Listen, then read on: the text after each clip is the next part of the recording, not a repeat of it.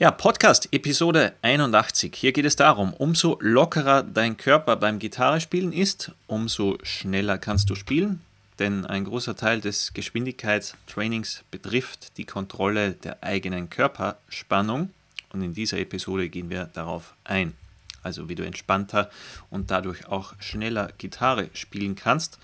Äh, der erste Punkt, der mir einfällt, wäre so die Sitzposition generell üben im Stehen oder üben im Sitzen. Und da ist es ideal, wenn du bei beiden Varianten mit einem Gitarrengurt übst, sodass du eigentlich keinen Kraftaufwand hast, äh, die Gitarre beim Körper zu halten. Das sollte alles automatisch passieren, ob jetzt im Stehen oder beim Sitzen, damit die Hände, Arme und so weiter, dein ganzer Körper generell so locker wie möglich ist. Zum Beispiel, wer eine sehr gute Position hat im Stehen sowie Sitzen natürlich auch, äh, ist John Petrucci von der Band Dream Theater. Ich glaube, Ben, äh, dass John Petrucci wahrscheinlich dieses Gitarre höher halten cool gemacht hat. Ja, genau. nachdem, nachdem Gitarristen wie, keine Ahnung, sei es jetzt die Rolling Stones, Slash oder Zack Wild, das eigentlich das Gegenteil bewiesen haben, dass es vielleicht cooler aussieht, wenn die Gitarre weit unten hängt. Aber ich glaube so, generell mit so Technikleuten wie John Petrucci und so weiter, die haben die höhere Gurtposition auch wieder cool erscheinen lassen. Und vor allem ist es nicht nur cool, so zu spielen, sondern auch sehr vorteilhaft, was die Körperspannung betrifft, damit du zum Beispiel Sehnenscheidenentzündung vorbeugst und so weiter. Also sind auch gesundheitliche Aspekte, die dabei zu beachten sind. Und abgesehen davon kann man schneller spielen. Und durch die Bank sind eigentlich die richtig Schnellspieler doch Leute, die die Gitarre höher positioniert haben. Zum Beispiel eben John Petrucci, Michelangelo Batio oder Michael Romeo. Ich glaube, der Gitarrist, der die Gitarre ein bisschen weiter unten hängen hat und trotzdem noch sehr schnell spielt, ist Paul Gilbert. Hm. Vielleicht auch irgendwie Malmsteen? Jetzt wo ich schon Ja, so, so ein Mix genau, dazwischen, würde ich vielleicht sagen. Vielleicht nicht ganz so hoch, genau, richtig, ja. Ja, genau. Exakt. Aber jedenfalls sollte die Gitarre so positioniert sein, dass sie ideal hängt, das im Stehen und natürlich auch beim Sitzen. Da ist die bevorzugte Position, also als Rechtshänder in dem Fall zum Beispiel, wenn du die Gitarre am linken Bein abstützt und dazu so eine Fußbank nutzt, dass die Gitarre eben ideal positioniert ist und beim Körper bleibt sie dann durch den Gurt. So kannst du ideal spielen. Und ich möchte auch darauf eingehen, was ist, wenn die Gitarre auf dem rechten Bein aufliegt, weil wir empfehlen jetzt zum Beispiel als, als Rechtshänder, stützt die Gitarre im linken Bein ab, zum Beispiel wie du in unseren YouTube-Videos auch immer sehen kannst oder Kursvideos. Aber natürlich äh, passiert es vor allem auch mir, oder was heißt passiert äh, Ich habe es manchmal auch ganz gerne, wenn die Gitarre auf dem rechten Bein aufliegt, aber nur, und das ist die Bedingung, wenn ich nichts übe oder spiele, wo weite Stretches der Greifhand erforderlich sind. Also wenn das zum Beispiel jetzt einfach Powerchord Riffs sind oder irgendwie Rhythmusgitarre, wo ich mich nicht sonderlich anstrengen muss, ähm, dann kann die Gitarre durchaus auch mal am, am, rechten Bein gemütlicher aufliegen, dass man mal eine Abwechslung hat aus der quasi starren Haltung, die ideal ist, in, über in eine vielleicht etwas lockerere, aber da wie gesagt nicht, wenn man jetzt seine Technik optimieren möchte, sondern wenn man weiß, okay, man, man spielt jetzt etwas, was man ohnehin ganz gut spielen kann oder vielleicht nur schnell eine Aufnahme macht, dann ist das ziemlich cool wenn man mal die Sitzposition so auch wechseln kann, wenn man es möchte. Genau, übrigens äh, insbesondere oder ähm, nicht, nicht aus, sage ich mal, aus Zufall oder so stellen ja auch viele Gitarristen wie zum Beispiel John Petrucci, Petrucci, Petrucci so, äh, beim Solospielen live teilweise ihre, ihr linkes Bein, ist ja rechts genau, linkes Bein auf ja. die Monitore, also sprich, Monitore sind diese kleinen ja, Boxen, die du auf der Bühne vorne siehst. Monitorboxen, ja. Äh, wo man sich als Gitarrist dann selber hört, wo man dann die Band hört, je nachdem, was da eingestellt ist. Äh, weil dann hat er quasi das, den linken Bein auf diese Monitor, äh, Monitorbox, das ist erhöht und kann dann die Gitarre quasi, also wo unten das Horn ist, äh, die Wölbung kann er quasi auf seinem Bein ablegen, sodass die Gitarre auch wirklich dann in dieser guten Position bleibt, wo man wesentlich einfacher Stretches oder überhaupt auch schnell spielen kann. Äh, was eigentlich so auch die, die Position imitiert, wenn man im Sitzen diese Haltung einnimmt, die Chris gerade besprochen hat, wo eigentlich die Gitarre quasi im Schoß ja, sitzt und ähm, das, das, äh, der untere Cutaway sozusagen auf dem linken Bein.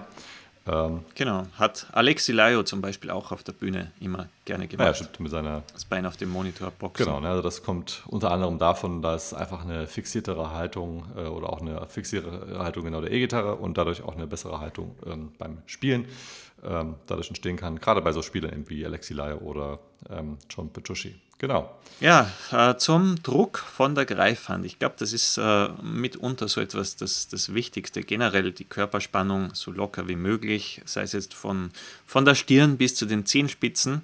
Aber für uns Gitarristen natürlich ganz besonders wichtig die Greifhand. Und da solltest du so wenig Druck nutzen wie möglich, weil wenn du mal testest, wie viel Druck ist erforderlich, damit ein Ton erklingt, das ist ein minimaler Druck. Das heißt, alles darüber hinaus äh, ist unnötig, beziehungsweise verstimmt sogar eher die Gitarre, den jeweiligen Ton, den du anspielst, mit so wenig Druck wie möglich. Ich sage ganz gerne so wie ein ganz schwacher Händedruck. Stell dir vor, du gehst in ein Altenheim und gibst einen 90-Jährigen die Hand. Äh, dann dann wäre das vermutlich der ideale Druck, mit der du auf die Gitarrenseiten aufgreifen solltest oder die Bünde oder zu den Bünden niederdrücken. So locker wie möglich. Äh, ja, weil alles darüber hinaus, äh, da verkrampfst du nur oder im schlechtesten Fall wird der Ton auch noch schief, weil du ihn zu sehr nach unten drückst. Das heißt, Tonhöhe wird höher.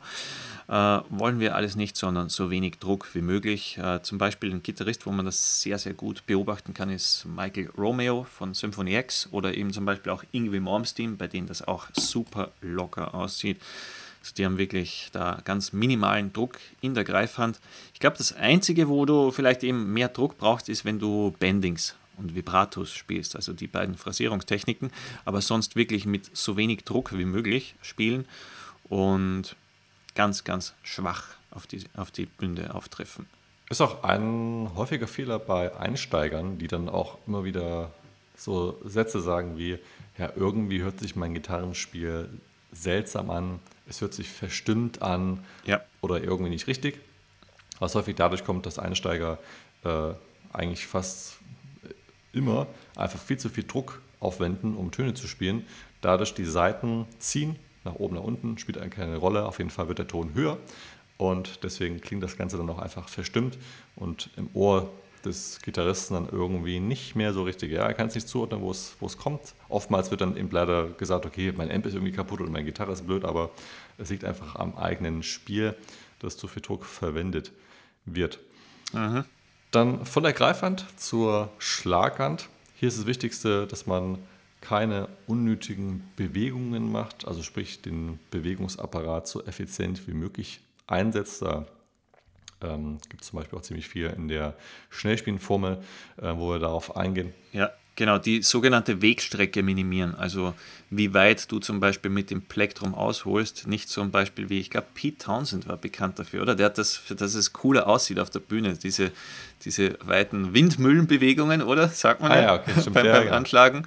Also äh, da, dass es cool aussieht, vielleicht auf der Bühne, aber generell, wenn du jetzt irgendwie schnelle Läufe spielen willst, Skalensequenzen, eben wie zum Beispiel ein John Petrucci oder Ingwie Malmsteen, dann sollten die Bewegungen so klein wie möglich sein, quasi die überflüssige Wegstrecke minimieren. Genau, und das übrigens nicht nur, wenn du schnell spielst. Also wenn du schnell spielst, musst du es ja zwangsweise, weil ne, umso schneller du spielst, umso schneller werden auch die Töne gespielt. Das heißt, du kannst gar nicht so viel Bewegung machen. Aber es ist extrem wichtig, was dann viele leider vernachlässigen, dass auch wenn man langsam spielt, ich meine, klar, es sieht vielleicht mal ganz cool aus, wenn man so reinhaut, ja, das kann man so zum Show-Effekt schon mal hier und da machen. Aber so, du solltest dir es angewöhnen, auch wenn du langsam spielst, also auch ohne Metronom, so ganz, ganz, ganz, ganz langsam, dass du schon dort die Bewegungen so minimal wie möglich, möglich machst, weil dann trainierst du ja auch schon auch diese Bewegung der ja, minimalen Bewegung und das solltest du auch trainieren. Das heißt, es macht keinen Sinn, wenn du das auf Speed trainierst, weil dann kannst du es gar nicht mehr trainieren, weil dann geht es nur noch um Speed. Der Rest ist eigentlich so schnell, dass dein Gehirn das gar nicht verarbeiten kann. Äh, das ist auch ein häufiger Fehler, den wir bei vielen Leuten sehen, die das dann nicht beachten, weil irgendwo macht es auch keinen Sinn, weil man sich denkt, okay, ja, wenn ich schnell spiele, dann äh, müssen die Bewegungen kleiner sein. Wenn ich langsam spiele, dann passt es ja so, aber nein, äh, es ist eigentlich genau nee, ähm, kontraproduktiv, dass ähm, man, wenn man so langsam spielt, dann trotzdem so große Bewegungen macht. Mhm. Exakt, genau. Also Schlaghand, keine unnötigen Bewegungen. Äh, ein Punkt, also normalerweise sollte man nichts auf das Equipment schieben, aber trotzdem, damit wir das Thema Equipment auch nochmal ansprechen hier, äh, dass man darauf achtet, eine möglichst ergonomische Gitarre zu spielen. Also ich weiß zum Beispiel, mit bestimmten Gitarrentypen habe ich eher ein Problem, entspannt zu spielen. In dem Fall wäre es so quasi das klassische Gibson Les Paul Design. Ähm, darauf kann ich nicht so gut spielen wie auf anderen Gitarren. Ich meine, am liebsten habe ich Super Struts, ist ähm, ja eigentlich nicht verwundernd jetzt nach all den Videos, die wir bisher produziert haben. Und das sollte die Gitarre eben sich ergonomisch anfühlen, der Hals, Halsübergang und so weiter, diese Cutaways, Halsausschnitte. Und natürlich auch ganz wichtig, äh, dass die Wahlschalter und Potis gut positioniert sind. Also Wahlschalter der Pickups, wenn du zum Beispiel beim Solo-Gitarrenspiel zwischen Bridge und Neck Pickup wechseln möchtest, wie es zum Beispiel ein Ingrid Malmsteen ständig macht.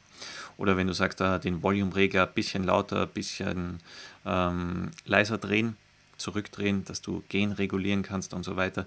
Sollte ideal positioniert sein. Und ähm, das ist eigentlich gar nicht bei, bei allen Gitarren der Fall, also auch nicht bei allen Super Struts. Mhm. Und da muss ich sagen, das gefällt mir zum Beispiel sehr gut auch an der John Petrucci Signature Gitarre, beziehungsweise von, mittlerweile gibt es sie glaube ich nicht mehr, ähm, die Markus Vogli Signature von Ibanez Gitarren, die auch so in diesem Petrucci-Stil war. Sich, ich glaube, einige so ähm, Ibanez RG haben auch äh, einen, eine ziemlich coole Wahlschalterpositionierung, dass du schnell wechseln kannst, aber ich meine, im Idealfall oder ideal fand ich immer dieses Petrucci-System, wenn man es so nennen ja, genau. möchte. Da ist nichts im Weg, aber alles dennoch schnell erreichbar und du kannst alles mit dem kleinen Finger der Schlaghand bedienen. Das ist ziemlich cool. Ja, genau, richtig. Ja. Dann das nächste, die Seitenstärke. Das sollte man auch nicht vernachlässigen. Ist ja im Endeffekt auch das, wo man immer mit der Greifhand äh, in Berührung kommt. Äh, da auf jeden Fall mal etwas durchexperimentieren. Es gibt auch so gewisse, ja, sagen wir mal, Standard-Seitenstärken für verschiedene Gitarren. Das hat dann auch was mit der Mensur zu tun. Zum Beispiel bei Stratocaster-Modellen ist vom Hersteller meistens eigentlich 9 auf 42er. Also 9 heißt quasi, das ist dann die tiefe E-Seite, die dünnste Seite. Auf mhm. 42 ist 42 sind dann die dicksten Seiten, die hohe E-Seite, wovon dann die E, die A und die D in der Regel auch gewickelt ist. Ähm, es gibt teilweise auch noch gewickelte G-Seiten, das sind aber eher so im, im Jazz-Bereich, zumindest normalerweise, ja. Man kann das natürlich auch darum experimentieren. Und ähm, bei kürzeren Mensuren, also Les Paul-Modellen, aufgrund dadurch, dass eben die Mensur ähm, kleiner ist und dadurch die Spannung etwas erhöht werden sollte, oder beziehungsweise mit dünneren Seiten die Spannung etwas lappriger wäre, äh, sind dort eigentlich meistens 10 auf 46er Seiten mhm. drauf. Ja. Das ist der Standard, ja, der sich über Jahre einfach so, wo die Firmen auch gesagt haben, okay, keine Ahnung, wie die Grundlage war, wahrscheinlich aufgrund der Spannung. Aber darüber hinaus gibt es natürlich auch noch verschiedene Tunings, die man verwenden kann, zum Beispiel, keine Ahnung, Drop C und wie man es jetzt aus der ganzen mal, Modern Metal Sache kennt, die wahrscheinlich so seit vielleicht Ende der 90er, Anfang 2000 oder so. Ja, genau, Anfang 2000. Spätestens, spätestens da wurde es dann, glaube ich, auch modern oder hat sich durchgesetzt, dass man auch tiefere Tunings verwendet. Dort logischerweise werden die Seitenstärken immer, immer ähm, stärker. Dicker. Weil die, ja. Genau, also immer dicker, genau, mhm. weil die Tunings ja immer niedriger werden. Das heißt, du brauchst Seiten, die etwas mehr Spannung haben. Wir für uns selber nutzen meistens das E-Tuning oder hier und da vielleicht mal noch äh, Drop D mhm. und haben da für uns einfach herausgefunden, einen Mix zu machen aus diesen 942ern zu den 946ern. Und zwar nutzen wir 9 auf 46, nennt man auch Hybrid so ähnlich wie man das vielleicht aus der Autobranche kennt, also einmal mit E und einmal mit Benzin. Ähm, ja. so, Best of both worlds quasi. Äh, der Grund ist folgender: Du hast ähm, durch die dickeren umwickelten Seiten, die entsprechen quasi einen 10 auf 46er Satz, hast du einfach ähm, beim Rhythmusspiel, Powerchords und sowas, hat man einfach diesen etwas doch bassigeren, durchsetzungsfähigeren, massiveren Sound als zum Beispiel jetzt bei 42er Seiten, wo es dann eben doch schon etwas dünner klingen kann. Du hast aber trotzdem noch den Vorteil, dass die nicht gewickelten Seiten ähm, den Satz 9 auf 42 entsprechen. Das heißt, die Seiten sind etwas dünner, haben dadurch auch etwas weniger Spannung, sodass du zum Beispiel Bendings einfacher machen kannst. Ich glaube, es war Kirk Hammett, oder? Der auch mal darüber gesprochen hat, bin mir nicht ganz sicher, der auch über viele Jahre, die haben ja live, äh, waren ja irgendwie mehrere Jahre auch dann ähm, live on Tour, wenn ich mir an, an The Black Album zum Beispiel denke, äh, wo es auf jeden Fall in einem Interview mal hieß, äh, dass er sich immer gewundert hat, warum nach jeder Live-Session ähm, seine Finger so wehgetan haben. Mhm. Oder er hat es mhm. irgendwann dann mal leid gehabt und ähm, hat dann eben auch die Seiten äh, gewechselt auf so einen Hybridsatz und hat dann dadurch festgestellt, okay, ähm, klingt immer noch gut und ich habe einfach dadurch weniger Kraftaufwand in meinen Fingern und Handgelenk und kann dadurch einfach viel länger spielen, ohne dass ich mir vielleicht noch irgendwelche gesundheitlichen Schäden an der Hand zuziehe, was natürlich für einen Profimusiker, glaube ich, so, ja, das. Der Untergang das, wäre. Der, der, Untergang wäre, genau. Richtig. Ja. ja ich, ich glaube auch, dass ja Billy Gibbons von CC Top, der ist ja, glaube ich, auch bekannt, dass er sehr dünne Seiten nutzt. Ah, ja. mhm. Also ich glaube, er nutzt ja noch wesentlich dünnere Seiten. Ich glaube auch, Irgendwie Malmsteen hat auch 8 auf ja, 42 oder so. Genau. Ich, habe nämlich damals von Dean Markley, äh, ich weiß nicht, ob er noch davon gesponsert wird oder endorsed wird, hat mir mal so ein irgendwie Malmsteen Signature-Satz gekauft und die hohe E-Seite hat aber leider nicht allzu lange gehalten. Beim ja. ersten Auftritt war sie, war sie futsch. Aber Ja, ich, ich glaube, er nutzt jetzt Fender-Seiten, aber ich bin mir nicht sicher. Ah, ja. ähm, äh, zum Beispiel fällt mir auch noch Michelangelo Batio ein, der einen normalen Neunersatz nutzt, aber auf ähm, ähm, ähm nicht E-Standard, also einen Halbton runterstimmt. Achso, ja. auf äh, Flat, also E-Flat. Ja. Genau, auf E-Flat, genau. Mir okay. lag es auf der Zunge, der quasi den normalen Neunersatz ähm, einen Halbton runterstimmt. Also das heißt, die wären ja, schon relativ gut lapprig, hm. mhm. aber spielt damit und das sehr gut und der Sound ist auch sehr gut. Ja. Also kann man jetzt nicht mehr sagen, dass nur dicke Seiten gut. Ja, nächster Punkt vielleicht äh, bei der einzelnen Übungseinheit, dass du dir einen Timer setzt und da gezielt mal ein paar Minuten, wenn du Technikübungen auf und ab spielst, nur auf die Greifhand, Schlaghand und Körperspannung achtest. Also, dass du dir sagst, äh, du, du wirst wahrscheinlich nicht, wenn du eine Stunde üben kannst, zum Beispiel, dann wirst du nicht jetzt eine Stunde extrem auf die Körperspannung achten können, weil zum Beispiel du übst zum Beispiel neue Rhythmusgitarren, Riffs und so weiter, dann bist du beim Rhythmik mitzählen und so weiter vielleicht äh, ja schon mental sehr gefragt, dass du da darauf achtest. Aber wenn du zum Beispiel sagst, okay, bei jeder Übungseinheit nutze ich zum Beispiel fünf Minuten, da setze ich mir den Timer, da spiele ich meine Technikübungen auf und ab und da achte ich mal nur gezielt auf die Körperspannung. Also das wäre sehr, sehr wichtig. So kannst du nach und nach den Druck minimieren, beziehungsweise dir auch bewusst werden, mit wie viel Druck du spielst und woran du noch arbeiten solltest, damit du das Ganze optimieren kannst. Zum Beispiel auch bei der Greifhand mal auf die einzelnen Finger achten. Wie fühlt sich das im Zeigefinger an, Mittelring, kleinen Finger und so weiter. Ich merke zum Beispiel bei mir selber, dass der meiste Druck auf dem kleinen Finger der Schlaghand liegt. Das heißt, in dem Fall müsste ich da hingehend mehr optimieren im Laufe der Zeit, äh, damit der kleine Finger da auch besser ja, funktioniert. Ja, genau. Ja, und der letzte Punkt, äh, gute Gitarristen analysieren. Gute Gitarristen gibt es bestimmt ganz, ganz viele. Ähm, wir sagen jetzt einfach mal drei beziehungsweise vier. Wer zum Beispiel John Petrucci, ähm, Michelangelo Betio, den kennt bestimmt jeder seit, seit seinem, wie hießen die Videos nochmal? Speed, Speed Kills oder irgendwie so. Speed, Speed Kills oder so, genau. Auf jeden Fall der, der Typ, der mit zwei Gitarren spielt, sozusagen gleichzeitig. Ich glaube, das war auch äh, so ein Riesending. Äh, ich weiß nicht, da habe ich gerade angefangen mit Gitarre spielen. Das war irgendwie in der Schulzeit 2005 oder 2004, wo, das, äh, wo diese Videos, glaube ich, zumindest ja. auf YouTube dann war. Dann gab es auch als YouTube äh, gezeigt wurden, war ein Riesending. Äh, oder Michael Romeo hatte von der Quiz schon mal erwähnt. Oder für die Akustikleute, der Aldi Miola. Ich glaube, das, den kennt, glaube ich, irgendwie so fast jeder. Zumindest hat man schon mal irgendwo von denen gehört. Genau, der, der ist sehr gut unterwegs auf E-Gitarre sowie Akustikgitarre. Ja. Ich denke, von äh, den vier Gitarristen kann man äußerst viel lernen. Die kann man einfach mal analysieren, was diese Punkte durch, äh, angeht, die wir gerade hier besprochen haben. Es gibt darüber hinaus natürlich noch bestimmt 100 weitere, aber ja, gut, wie gesagt, ne, wir wollen dich ja nicht überfordern oder mit Informationen zuhauen, sondern einfach mal ein paar konkrete Hinweise geben und Vorschläge. Und ähm, übrigens noch bei den Seiten, weil ich es nur gerade noch sehe, ähm, wir nutzen da übrigens die Hybrid Slinky von Ernie Ball. Wie gesagt, äh, 10 auf 46er. Ich, äh, Nein, 9 auf 46. Äh, also 46. Ernie, Ernie Ball Hybrid Slinky 9 auf 46.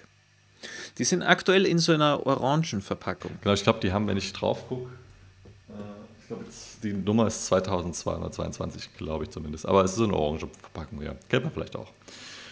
Ja, cool, wunderbar. dann sind wir am Ende von dem Podcast. Wenn du übrigens Übungen suchst, um eben auch deinen Speed zu erhöhen, beziehungsweise um einfach auch entspannter zu spielen, wo du diese ganzen Fingerfertigkeit verbessern. Fingerfertigkeit verbessern, wo du das anwenden kannst, worüber wir hier gesprochen haben, dann sieh dir unseren Kurs an, Beginner Shred Guide Volume 1.